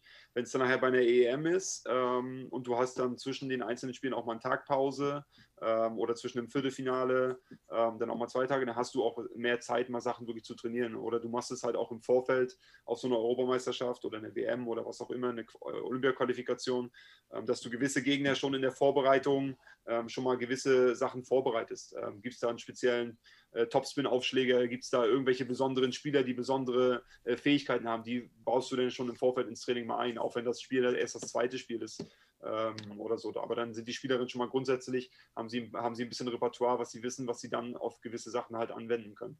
Aber im Großen und Ganzen geht es immer darum, sein eigenes Spiel erstmal so, so, gut, und wie, so gut wie möglich zu spielen und zu verbessern und ähm, dann quasi mit kleinen individuellen Sachen auf den Gegner anzupassen. Mhm. Ja, finde find ich spannend, weil generell, wenn man sich so auf ein Spiel vorbereitet, gibt es ja auch zig verschiedene Möglichkeiten. Ähm, vielleicht kannst du mal, ich habe gehört, äh, Alexander Weibel soll ja einer sein, der relativ lange auch Video macht. Äh, wie sieht es bei dir aus? Wie viel Zeit ist da so äh, eingeplant? Sehr viel, sehr viel. Ja. Ähm, wir versuchen immer einen guten Mix zu finden, wie viel wir über uns selber schauen. Ähm, das ist ja meist auch immer der erste Part, den ich habe. Ich gucke immer mhm. unser Spiel nochmal und analysiere unser Spiel nochmal, wie das gelaufen ist. Und mein äh, Coaches-Stuff, ähm, der macht die Gegnervorbereitung schon wieder fertig und präsentiert mir das dann quasi und äh, gibt mir dann das Material, die Auswertung, die Analysen der Angreifer, des Sideouts, K2, K3, äh, mhm. was da, da gibt es ja tausend Sachen, äh, die da gemacht werden. Wir haben ja mittlerweile Datenmaterial, ähm, das, damit kannst du ja für jedes Spiel ähm, ganze Bücher füllen. Ähm, und das dann zu komprimieren, ähm, das machen die in der Vorauswahl quasi und dann gucke ich das halt quasi auch nochmal, gucke ich mir auch nochmal wieder. Aber ja, also in so einem hm. In so einer Nations League-Runde äh, in den drei Tagen, wo du drei Spiele hast, da kommst du dann wahrscheinlich auf drei, vier Stunden Schlaf pro Nacht, wenn es gut läuft. Ähm, da Krass. hast du sehr, sehr viel Video also zu schauen. Und auch eine EM oder eine WM, ähm, wenn wir von da wiederkommen, dann hat man schon ein extrem großes Schlafdefizit, äh, was man dann wieder aufbauen muss. Ähm, das ist in der Bundesliga-Saison, muss ich sagen, natürlich deutlich entspannter. Selbst wenn wir da mhm. über englische Wochen sprechen und du spielst, spielst mal Mittwoch, Samstag. Ähm, mhm. Also wer, wer, drei Spiele in drei Tagen gemacht hat, oder ich habe mal ein Turnier in Japan mitgemacht, das hieß World Cup. Ähm, da hast du ähm, in 14 Tagen hast du elf Spiele gespielt. Also wenn du das mal mitgemacht hast, dann weißt du, was Schlafdefizit wirklich bedeutet. Ja. Oh Gott. Ja, aber dann sitzt er dann da, hat er die ganzen Spiele, man schaut die sich ja natürlich durch, ähm, vielleicht das nochmal für den Podcast allgemein der Bundesliga. Und bei euch ist es ja auch so, dass ihr mit äh, Data Volley arbeitet, also einem Statistikprogramm. Und äh, wie ich das richtig höre, ist ja Olaf Gabe auch äh, talentiert drin, das und so optimiert zu haben, dass es auch nochmal sicherlich ähm, mehr rauskitzeln kann. Und trotzdem äh, dauert das natürlich. Ne? Man schaut sich die, die Szenen an hintereinander zwar, aber das, das dauert dann, oder? Wenn man so ein Spiel hat, dann braucht man mindestens könnte ich mir vorstellen, eine Dreiviertelstunde, eine halbe Dreiviertelstunde, um das anzuschauen, oder? Länger, länger, länger, länger, länger, länger. Kommt immer drauf an. Ne? Also ja. es ist ein bisschen abhängig davon, wie das Spiel am Ende gewesen ist. Und hm. man hat ja schon gewisse Eindrücke, die man aus einem Spiel mitnimmt. Ähm, und dann guckst du das halt nochmal nach und ähm, überprüfst das quasi, die, die Eindrücke, die du gesammelt hast. Hm. Ja, und dann hast du natürlich auch Sachen, wo du dann sagst, okay, das bespreche ich jetzt mit den Spielerinnen nochmal nach. Also dann hole ich hm. mir nochmal die Spielerinnen und wir gucken uns die Szenen nochmal an, ähm, wie die im Spiel gelaufen sind. Und dann sind wir immer noch ein bisschen bei der, bei der Eigenanalyse und bei der Verbesserung unseres eigenen Spieles. Da haben wir noch kein Wort über den Gegner im Endeffekt ähm, gesprochen. Und trotzdem finde ich, ist das vielleicht der, vielleicht manchmal auch der wichtigere Teil, ähm, dass du quasi erstmal dein eigenes Feedback hast. Ja. Ähm, wir nutzen zum Beispiel hier in Schwerin auch eine Online-Plattform, ähm, wo die Athleten selbstständig, äh, wenn sie nach Hause kommen, ähm, quasi zu Hause ihr, ihre Spiele, ihre Szenen, ihre Aktionen quasi ähm, relativ einfach, ähnlich wie bei Data Volley, Data Video, ähm, online zu Hause nochmal nachschauen können. Und da gibt es wirklich auch Athleten, wenn wir zurückkommen. Ähm, Olaf nach dem Spiel muss das direkt aufbereiten, das Spiel, weil die sitzen um 2 Uhr, 3 Uhr, setzen sich dann zu Hause hin und fangen an, noch äh, äh, ihre Spiele anzuschauen und nochmal anzuschauen. Also ich kann mal sagen, Anna Pogani ist da äh, eines der besten Beispiele. Ähm, da weiß ich, dass die immer, wenn die nach Hause kommt die, und Olaf nur das Spiel noch nicht sofort fertig hat, ähm, dann schon drückt und sagt, so, wann kann ich das Spiel sehen, wann kann ich mein Spiel nochmal sehen von, von also das darf man auch nicht vergessen. Das sind Profis, aber die investieren auch extrem viel. Die fangen, wie gesagt, auch nachts nach dem Spiel nochmal an, ihr Spiel zu anzuschauen und zu analysieren. Manchmal muss man da eher schon mal gucken, dass man sie bremst und sagt, geh jetzt mal schlafen, ruh dich erstmal aus, mach deinen Kopf einmal frei und dann guckst du es dir morgen früh in Ruhe an, wenn du ein bisschen frischer bist. Ja. Ich, ich habe dazu nochmal eine Frage. Also, und zwar ähm, ist es ja so, wenn ihr dann in den, also wenn die Spielerinnen dann, sagen in die Bundesliga, in ihre erste Profisaison kommen, ähm, ist mir zumindest in Erfurt aufgefallen, dass es schon für gerade die jüngeren Spieler, die vielleicht das vorher noch nie hatten, wirklich schwierig ist, dann sich solche, sage ich mal, taktischen Finessen einzuprägen. Also sagen wir mal, es geht dann wirklich ja in der Bundesliga darum, gegen Spielerin Nummer 8 blocke ich so und so und stelle mich dort und dorthin. Ähm, und das muss ich mir ja höchst für jeden Gegner merken, teilweise noch im, im Sideout oder beziehungsweise aus, aus der Annahme anders als aus der Abwehr. Und ähm, ich weiß nicht, äh, wie, ist, wie ist das in deiner Wahrnehmung, wenn du jüngere Spieler hast? Wie schnell kriegen die sowas hin? Ist, ist dir das überhaupt wichtig? Oder sagst du eher, für dich ist es auch wichtig, dass die äh, Spielerinnen lernen, sozusagen auch situativ äh, sich gut drauf einzustellen und gar nicht so immer hundertprozentig, sage ich mal, dem Taktikplan dazu folgen? Äh, sehr interessantes Thema. Ähm, ich bezeichne das immer als ähm, es gibt diesen sogenannten Zootiger und es gibt den Dschungeltiger.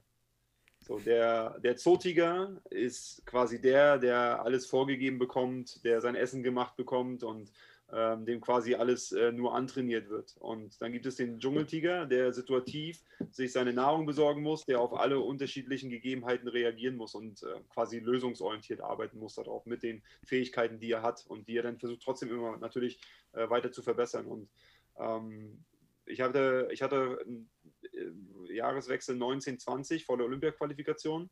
Ähm, ein super interessantes Gespräch mit Jürgen Wagner und äh, mit Job Alberta. Job Alberta ist der Sportdirektor aus Holland aktuell und der ist der äh, Trainer der Olympiamannschaft äh, von Holland gewesen.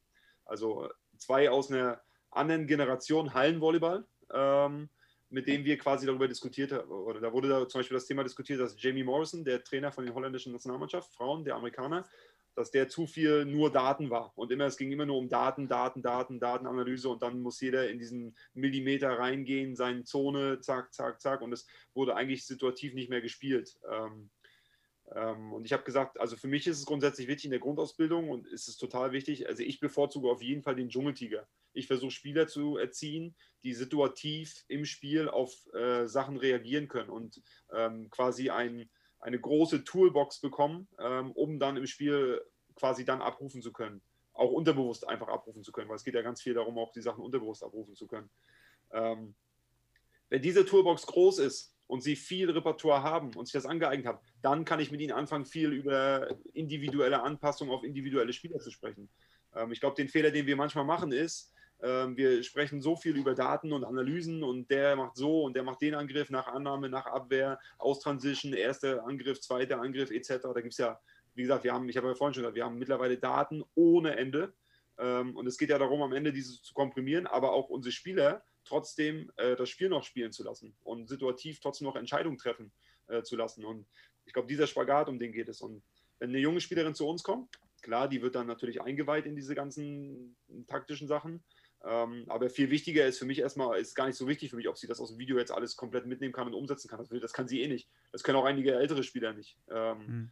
Es ist viel wichtiger, dass sie im Training lernt, wie das Spiel funktioniert und wie sie auf gewisse Sachen halt einfach schon grundsätzlich zu reagieren hat, wie unser System funktioniert, etc. etc. Und dass sie einfach das Spiel spielen lernt. Ich gebe mal ein Beispiel. Marie Schölze kam damals nach Schwerin und ich glaube, eins der wichtigsten, eins der, eins, eins, das, das wichtigste Training, was Marie in Schwerin bekommen hat, äh, war Kleinfeldspiel am Vormittag 2 gegen 2. Da hat sie, glaube ich, ihre größte Entwicklung mitgemacht. So, klar haben wir Cross-Steps links, Cross-Steps rechts trainiert, an ihrem Arm trainiert, äh, individualtaktische Sachen trainiert, mannschaftstaktische Sachen trainiert, technische Sachen trainiert. Aber ich glaube am Ende, sie hat Volleyball spielen gelernt, im 2 gegen 2 am Vormittag, im Warm-Up-Spiel, 3 Meter, 4 Meter, unterschiedliche Felder, wo sie situativ auf ganz viele Sachen reagieren musste. Und das hat sie, glaube ich, am meisten nach vorne gebracht was eigentlich ganz, ganz Simples. Ähm, so von daher, also ich glaube, es geht im Endeffekt darum, ähm, die, die, die taktischen Sachen, die ich bekomme oder die Analysen, die ich bekomme, die so zu komprimieren und dann am Ende zu trainieren, in einem, in einem Grundsystem zu trainieren, dann kann ich auch erwarten von meinen Spielern, dass sie was im Spiel machen kann. Ich muss nicht erwarten, dass ich Spielerin kriege und sage, heute spielen wir das und das und das System, heute helfen wir, heute helfen wir nicht. Und ich habe das nie im Training äh, variiert oder gemacht oder getan. Und dann versuche ich das einfach über irgendwelche äh, Videosachen ähm, auf meine Mannschaft äh, zu implizieren. Und ich muss auch lernen, das ist ganz wichtig, was habe ich für Leute, welche Spielerin habe ich, welche Kapazität habe ich, welche Stärken haben sie, welche Schwächen haben sie, was kann ich denn überhaupt machen? Ähm, mhm. Und da geht es ja erstmal wieder ganz viel um uns, was, was können wir überhaupt tun? Also ja. ähm, das ist ein Thema, da können wir einen eigenen Podcast drüber machen. Ne? Ja. Ne? Also das ist äh, extrem, extrem umfangreich. Ja. Nee, glaube ich auch. Aber war auf jeden Fall mal spannend, die Sichtweise zu sehen, weil ich hatte halt wirklich den Eindruck, dass da manchmal so sozusagen der Schritt teilweise zu groß ist. Aber wir können jetzt mal zu einem Thema überleiten, was dich so mehr brennend interessiert hat, oder? Ja, also mich hat es immer sehr, sehr interessiert, also gerade dich halt auch in der Bundesliga ganz viel zu sehen und was du da machst. Und ähm, ein Thema war die Auszeiten, aber erstmal gehen wir chronologisch vor. Was machst du denn so vor den Spielen ähm, mit den Spielerinnen? Du, ich habe mir schon sagen lassen, du sprichst sehr viel auch mit denen. Und ähm, gibt es eine gewisse Kabinenansprache, die du immer bringst? Oder wie, wie ist das so? Also mir, mich interessiert es halt auch so ein bisschen aus Trainersicht. Wir sind ja auch selber ja. Trainer von einer, von einer kleinen ja. Mannschaft. Und ja, wie, ich weiß immer nicht so richtig, was soll ich vor dem Spiel sagen? Soll ich sagen, äh, wir knüppeln die jetzt alle weg oder nochmal eher in die Taktik gehen und damit die komplett äh, geistig quasi zu überfordern? Oder ja, wie machst du das? Die gleiche Frage stelle ich mir auch. ja, Im Endeffekt ist es genau das Gleiche. Ich stelle mir genauso diese Frage. Also ich stelle vor jedem Spiel, vor dem, was wir machen, ähm, sei es ein Pokalfinale, was jetzt gleich ansteht und wir sind gerade in Mannheim oder wir sind in Skandici bei einem Champions League-Spiel ähm, oder wir sind in der Bundesliga und ähm, spielen jetzt gegen ja, Suhl. Ähm, Stelle ich mir auch jedes Mal die Frage, ähm, wie ist deine Mannschaft aktuell drauf? Ist meine Mannschaft eher nervös? Ist sie eher entspannt? Ähm, ist sie sehr angespannt? Ähm, und versuche immer so ein bisschen zu verstehen, äh, was brauchen die heute? brauchen die heute Unterstützung? Brauchen die in der Kabine äh, ein größeres Wir-Gefühl? Muss ich die vielleicht nochmal anspitzen und sagen, Leute, heute müssen wir Gas geben, was auch immer. Ähm, und daraufhin entwickle ich dann quasi meine, ähm, meine Kabinenansprache. Ich spreche mit dem Physio, ich frage die Menschen mal, und wie ist in der Kabine? Was, wie ist dein Gefühl? Sind sie eher angespannt? Reden sie viel? Reden sie wenig? Ähm, hängen sie viel über ihren Taktikpapieren? Ähm, ja, blödeln sie rum? Sind sie locker? äh, ist es gerade? Um dann so ein bisschen so ein Gefühl für die Gesamtsituation der Mannschaft zu bekommen. Und ich glaube, dann ist es auch ganz wichtig, ähm, in die Kabine zu gehen. Und also wer, also es ist ja, es gibt ja auch unterschiedliche Wege. Es gibt ja auch Trainer, die gehen gar nicht in die Kabine vorm Spiel. Ähm, die machen quasi eine Abschlussbesprechung äh, bei einem Videomeeting, kann auch am Vormittag oder am Mittag sein. Und dann geht es abends zum Spiel. In Teilen zum Beispiel ganz oft äh, gibt es ganz wenige Trainer, die überhaupt in die Kabine gehen vorm Spiel. Ähm, ich gehe gerne in die Kabine vorm Spiel, ähm, weil ich gerne immer noch meinen Spielerinnen, bevor sie zum Warm-up rauslaufen, ein paar Wörter äh, mitgebe. Ähm, ich weiß gar nicht, ob das einige brauchen oder nicht brauchen, muss ich auch ehrlich sagen. Also es gibt bestimmt welche, die finden das gut, es gibt bestimmt welche, die sich jedes Mal denken, Mann, was will der Typ jetzt schon wieder? Lass uns rausgehen, lass uns spielen. ähm, ja, und dann ist es, ich glaube, dann ist es wichtig, einfach authentisch zu sein. Also auch manchmal, ich sage auch oft nur das, was ich, das, was ich gerade fühle. Ähm, zu Spielerinnen. Also wenn wir zum Beispiel das in der Saison starten, wir haben das erste Spiel Supercup in Dresden. Ähm, ich bin in die Kabine gegangen, habe gesagt, Mädels, habt ihr auch so viel Bauchkribbeln wie ich im, im Bauch? Also ich habe das und das ist einfach total gut. Also das ist einfach eine total schöne Aufregung und äh, das gehört total dazu. Wenn ihr das nicht mehr habt, dann könnt ihr aufhören, Volleyball zu spielen. Also einfach Sachen, die mir, die, die mir einfach in den Kopf kommen und die ich ja. selber fühle, versuche ich dann auch mit meiner Mannschaft zu teilen quasi. Das ist so ähm, das Prinzip. Also es ist nicht so wie äh, bei Any Given Sunday, Al Pacino und dann kommt hier immer die riesen äh, Motivationsansprache und danach reißen alle alle auseinander. ähm, das das gibt es auch mal, ja, das gibt es auch mal. Also dass du so eine richtige Motivationsansprache hältst, aber ähm, im Endeffekt kommt es darauf an, zu verstehen als Trainer, wenn du in die Kabine vorm Spiel gehst, wie gesagt, das ist ja kein Muss, ähm, dass du dann versuchst, ein bisschen zu verstehen, was, wo, was fühlt deine Mannschaft gerade, wo steht sie gerade, äh, was, was könnte sie jetzt als Unterstützung von dir gebrauchen. Und dann hast du ja, glaube ich, auch so ein Ritual, dass du in der Erwärmung dann nochmal, während alle im Kreis sind, dann auch nochmal einzeln mit äh, jeder Spielerin redest, oder? Ja, das mache ich manchmal, mache ich auch nicht immer. Ähm, mhm. Das ist auch mal ein bisschen situativ abhängig, was ich gerade fühle. Ist auch von Mannschaft zu Mannschaft abhängig. Ich habe es in einer Mannschaft mal ganz, ganz viel gemacht, weil ich gespürt habe, dass ihnen das ganz viel gibt. Ähm, ich habe jetzt aber zum Beispiel diese Saison habe ich relativ wenig ähm, das gemacht, weil wir eh viel gesprochen haben schon und Spielerinnen viel wussten über ihre Rollen und ihre Positionen. Also ähm, das kann man nicht so klassisch sagen. Das hat, wie gesagt, auch was damit zu tun, welche Leute habe ich, wer spielt, was machen wir, welche Gruppe haben wir, was brauchen die, ähm, hilft denen das nochmal? Also im Endeffekt geht es ja darum, für mich zu verstehen, ähm, wie kann ich meiner Mannschaft helfen. So, das ist ja das Grundprinzip, was dahinter steht. Und dann zu überlegen, ähm, und auch mit ihnen den Austausch zu suchen und zu fragen, was hilft euch eigentlich? Also sagt mir mal, bringt euch das überhaupt was, wenn ich mit euch spreche? Vielleicht sagen die auch, ey, ist besser, du hältst einfach die Klappe und bist ruhig. Dann werde ich auch, dann setze ich mich hin und bin ruhig, solange ich das kann halt. Ne? Aber, ja. äh, aber das ist das Wichtigste. Also es gibt, glaube ich, es geht, glaube ich, nicht darum, ob einer vorm Spiel jetzt nochmal mit jeder Einzelnen spricht oder das macht, sondern im Endeffekt das tut, was die Mannschaft braucht. Das ist, glaube ich, so der, der Tenor, den man, glaube ich, mitnehmen kann. Und das auch, mhm. im, also auch mit in der Kommunikation mit der Mannschaft suchen und mit ihnen darüber sprechen. Braucht ihr das, dass es sich vom Spiel, vom, vom Spiel in die Kabine kommt? Ist, das, ist, das, ist euch das wichtig? Mhm. Äh, hilft euch das? Ähm, wenn nicht, dann nicht. Zum Beispiel Kaj Kiwali hat mir gesagt, äh, ich habe mit ihm darüber gesprochen, habe mich auch gefragt, so Kaj, wie ist das bei dir in der, in der Kabinenansprache? Und er hat gesagt, ich habe mit Jordan Larsen darüber gesprochen und sie hat gesagt, nee, ist okay, wir, wir brauchen das nicht groß. Und dann gehe ich manchmal nur rein und wiederhole nochmal zwei taktische Sachen und dann gehen wir in, in, aufs Feld und fangen an zu spielen und ohne okay. die große emotionale Ansprache. Und das ist völlig okay für alle. Ja. Jetzt würde ich gerne noch mal ein paar äh, Sachen zum, zum Thema Auszeiten fragen. Ähm, erstmal, du redest ja in der Bundesliga, sprichst du ja Englisch. Und ich würde jetzt mal behaupten, in der Nationalmannschaft würdest du eher Deutsch reden. Macht das einen Unterschied? Also, du hast es im Kopf genickt, vielleicht mal. Ja. Ja, das ist echt der, der Übergang immer zwischen, ähm, also ich spreche, man muss ja sagen, die, die, die Clubsaison ist ja länger als die Nationalmannschaftssaison. Auch und dadurch sind wir es gewohnt, halt viel mehr Englisch zu sprechen. Mhm. Und manchmal sind wir, wenn der Übergang kommt von Club zur Nationalmannschaft, ähm, ist es echt schwierig manchmal, dass du, dass dir die Wörter auf Deutsch gar nicht einfallen, weil du bist in deiner Sprache drin und ähm, so ist es auch manchmal in den Auszeiten. ähm, ja, also es ist ein Unterschied auf jeden Fall, aber es ist wie immer, du bist halt irgendwann drin und du machst dir keine Gedanken mehr darüber, sondern du, du ähm, handelst ja instinktiv im Endeffekt, unterbewusst, ähm, was du machst und was du sagst und ähm, ja, es kam, ich kam auch schon mal vor, dass ich in der Nationalmannschaft in der Auszeit mal Englisch gesprochen habe. Das ist auch schon mal passiert, mit Sicherheit. Aber das macht jetzt keinen Unterschied auch für die Spielerinnen, die sagen, sind wir eh gewohnt, dass man auf Englisch. Die lachen dann halt. Ach so. die lachen dann halt und sagen, kannst du ruhig Deutsch mit mir sprechen. Ah, das habe ich jetzt schon öfter gemerkt. Ich, ich selbst auch nach der Bundesliga-Saison hatte ich dann eine Jugendmannschaft, da sind mir auch viele Sachen überhaupt nicht mehr eingefallen. Und dann aber auch Marie Schötze war ja neulich bei uns dann auch im Podcast. Kannst dich erinnern, da war auch teilweise so, äh, ja. Dass man dann deutsche Wörter used, ja. ja. Ich glaube, als Co-Trainer ist es ja sogar noch so, dass man auch noch extrem von seinem äh, Cheftrainer dann geprägt ist. Wenn der eine gewisse Sprache wählt, äh, mit der mit der Mannschaft spricht. Bei uns war es zum Beispiel so, da hat Giovanni hat äh, ja, so ein gebrochen Deutsch, Englisch, äh, zum Teil Italienisch gesprochen.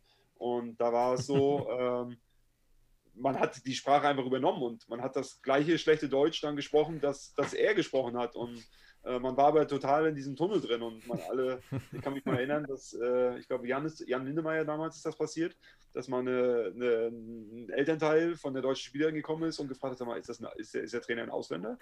Also, nee, nee, Deutsch, aber der hat das Deutschsprechen verlernt über den Sommer. Äh, verbracht hat, zu intensive Zeit äh, mit Giovanni verbracht hat. Und Ähm, das ergibt sich, glaube ich, daraus. Man entwickelt ja auch so ein bisschen seine Teamsprache, ne? das muss man ja auch sagen. Du bist ja eine, es entwickelt sich eine Gruppendynamik und in dieser Gruppendynamik ähm, kommunizierst du ja und dadurch entwickelst du so auf deine Art und Weise auch ein bisschen deine eigene Sprache, die du dann nutzt. Und jetzt würde mich mal total brennend interessieren, weil ich das immer wieder mit Begeisterung verfolge. Ähm, ich gehe jetzt mal von Schwerin aus. Ähm, ihr liegt oder ihr habt jetzt zwei, drei Punkte verloren. Ist irgendwas läuft. Nee, es war schon auch ein paar Mal, das, es lag jetzt nicht an einzelnen Spielern oder einzelnen Aktionen und irgendwas sagst du in der Auszeit. Leider sind das immer die Auszeiten, wo dann Werbung kommt oder äh, der andere Trainer das Mikrofon quasi. Quasi immer, quasi immer bei Sport 1. immer bei Sport 1 oder auch, auch naja. Und, und äh, mich würde einmal, was sagst du denn, dass es danach läuft? Also ich habe das auch bei mir ganz häufig, dass ich dann denke, was machst du denn jetzt? Fluchst du, wirst du laut oder sagst, versuchst du eher aufzubauen oder so? Und ich, ich habe da immer das Gefühl, ich treffe nicht das Richtige. Und ich habe bei dir das Gefühl, dass du immer äh, da, wie sagt Norman, so schön on point bist und genau das triffst, was die, was sie brauchen.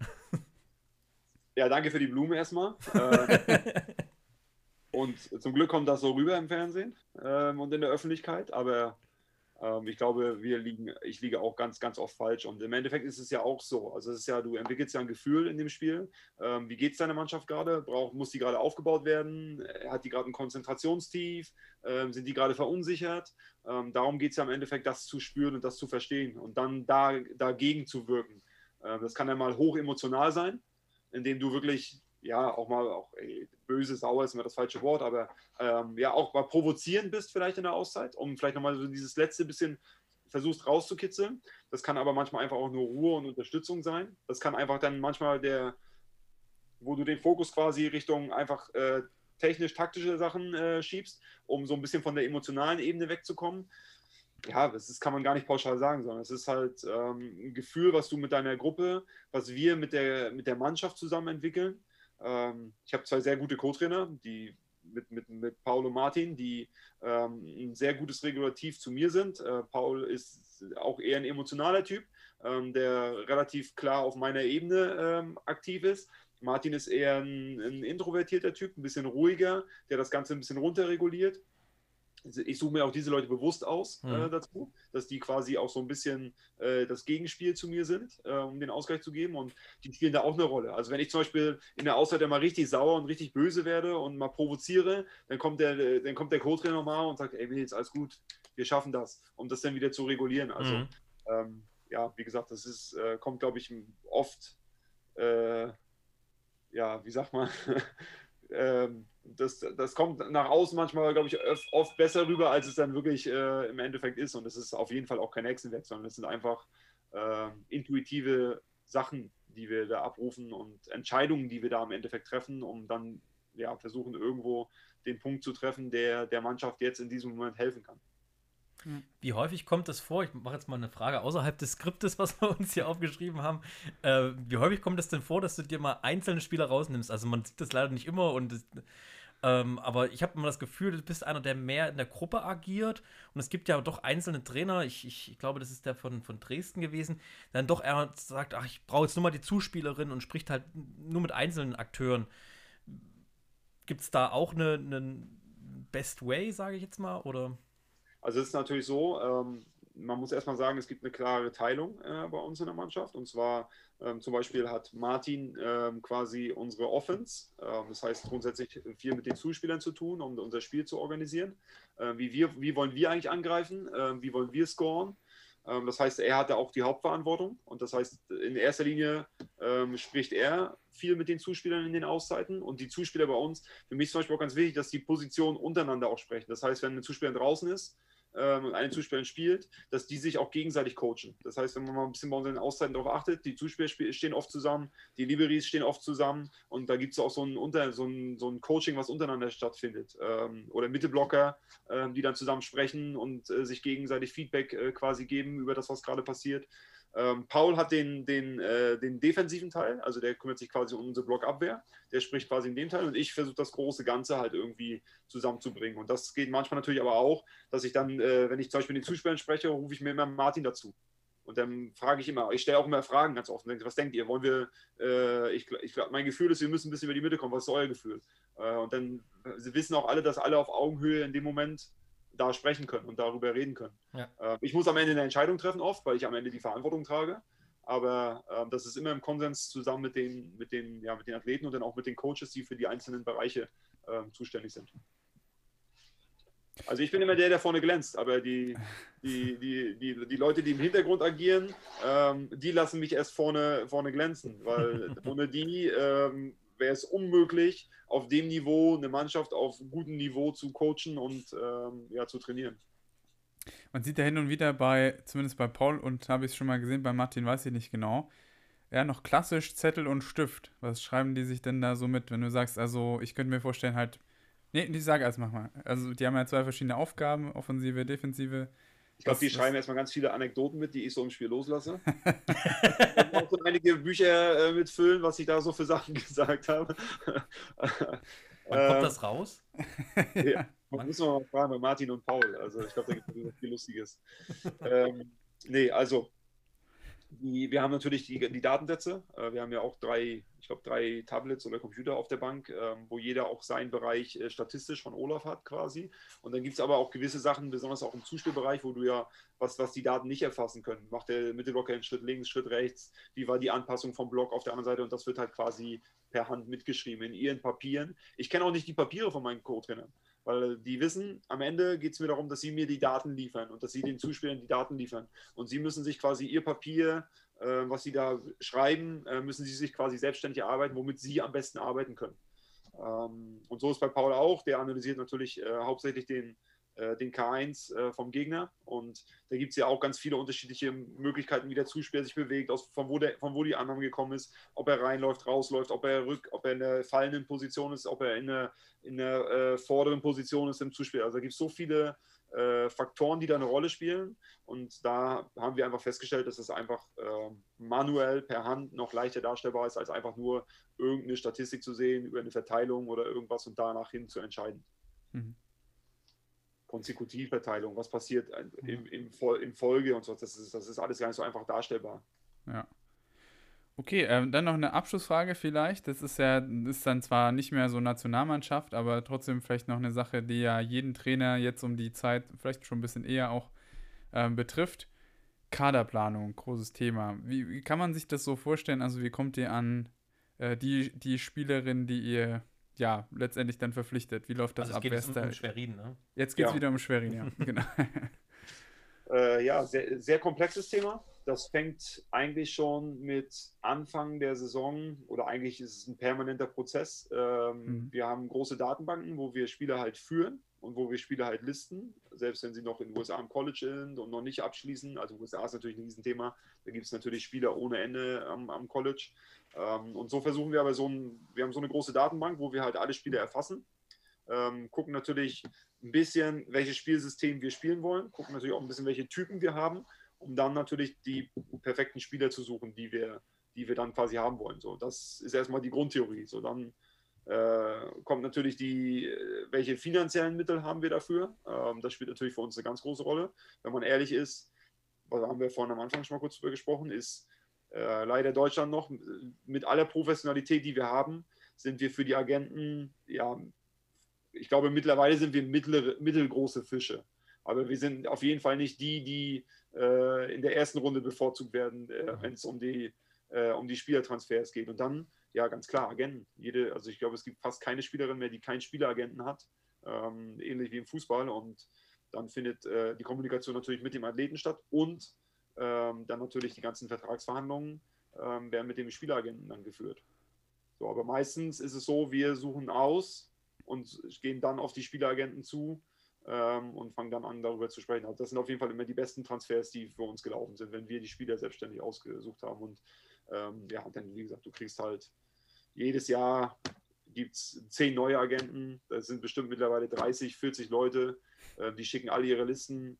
Da kannst du auch einige Spielerinnen finden, die sind auf vier oder fünf Listen drauf, da weißt du schon gar nicht mehr. Da kannst du alle Agenten mal abfragen, gucken, wo, wo es am günstigsten ist, so ungefähr. auch schon alles. Also, ja, das ist ein, ist ein Markt mittlerweile, der mit Sicherheit noch viel mehr professionalisiert werden muss. Auch das Agententum muss viel mehr professionalisiert werden. Also, das, da haben wir ähm, auf jeden Fall noch Aufholbedarf. Ja. Uns ist nur gerade die oh. Kamera auf. Ah, das, die Aufnahme geht weiter, aber die Kamera hat es gerade okay. entschärft. Äh, aber ja. Okay, okay. okay. äh, genau. Also die, die, das kann auf jeden Fall noch professionalisiert werden, ähm, das ganze Thema. Ähm, aber ja, du kommst auch nicht mal um die, um die Spielagenten herum. Das muss man auch ganz klar sagen. Ja. Ja. Auch, ich muss auch sagen, auf der anderen Seite ist es manchmal auch gut für eine junge Athletin, wenn, äh, die, wenn, sie, wenn die Interessen von ihr gegenüber dem Club zu vertreten, ist natürlich nicht so einfach für eine 19-, 20-Jährige. Ähm, da ist es natürlich schon hilfreich manchmal, wenn da jemand für dich sprechen kann und für dich auch die Sachen einfordern kann. Ja. Ähm, wie ist das denn? Also siehst du, also ich meine, wenn du jetzt die Listen hast, dann bist du halt, also nehme ich jetzt mal an, so wie ich es jetzt verstanden hätte, dann bist du halt noch in Kontakt. Also du, du kennst die Spielerin dann auch, äh, siehst du dann Videos und ich habe manchmal den Eindruck, dass gerade so bei US-amerikanischen Spielerinnen, da gibt es ja immer jetzt, sprießen diese Videos ja auch aus allen Löchern, ganz viele so Präsentationsvideos, mit denen man sich dann bewirbt.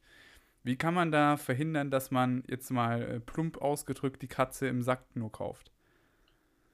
Ja, ich glaube, verhindern kann man das gar nicht so richtig. Also man kann natürlich, äh, man hat mittlerweile ja auch gewisse Kontakte ähm, in allen Ländern, ähm, fragt natürlich noch andere Coaches. Viele Coaches fragen natürlich auch bei mir ähm, über Spielerinnen der mhm. Bundesliga mhm. oder auch über Spielerinnen, die dann aus meiner Mannschaft kommen und dann äh, weitergehen.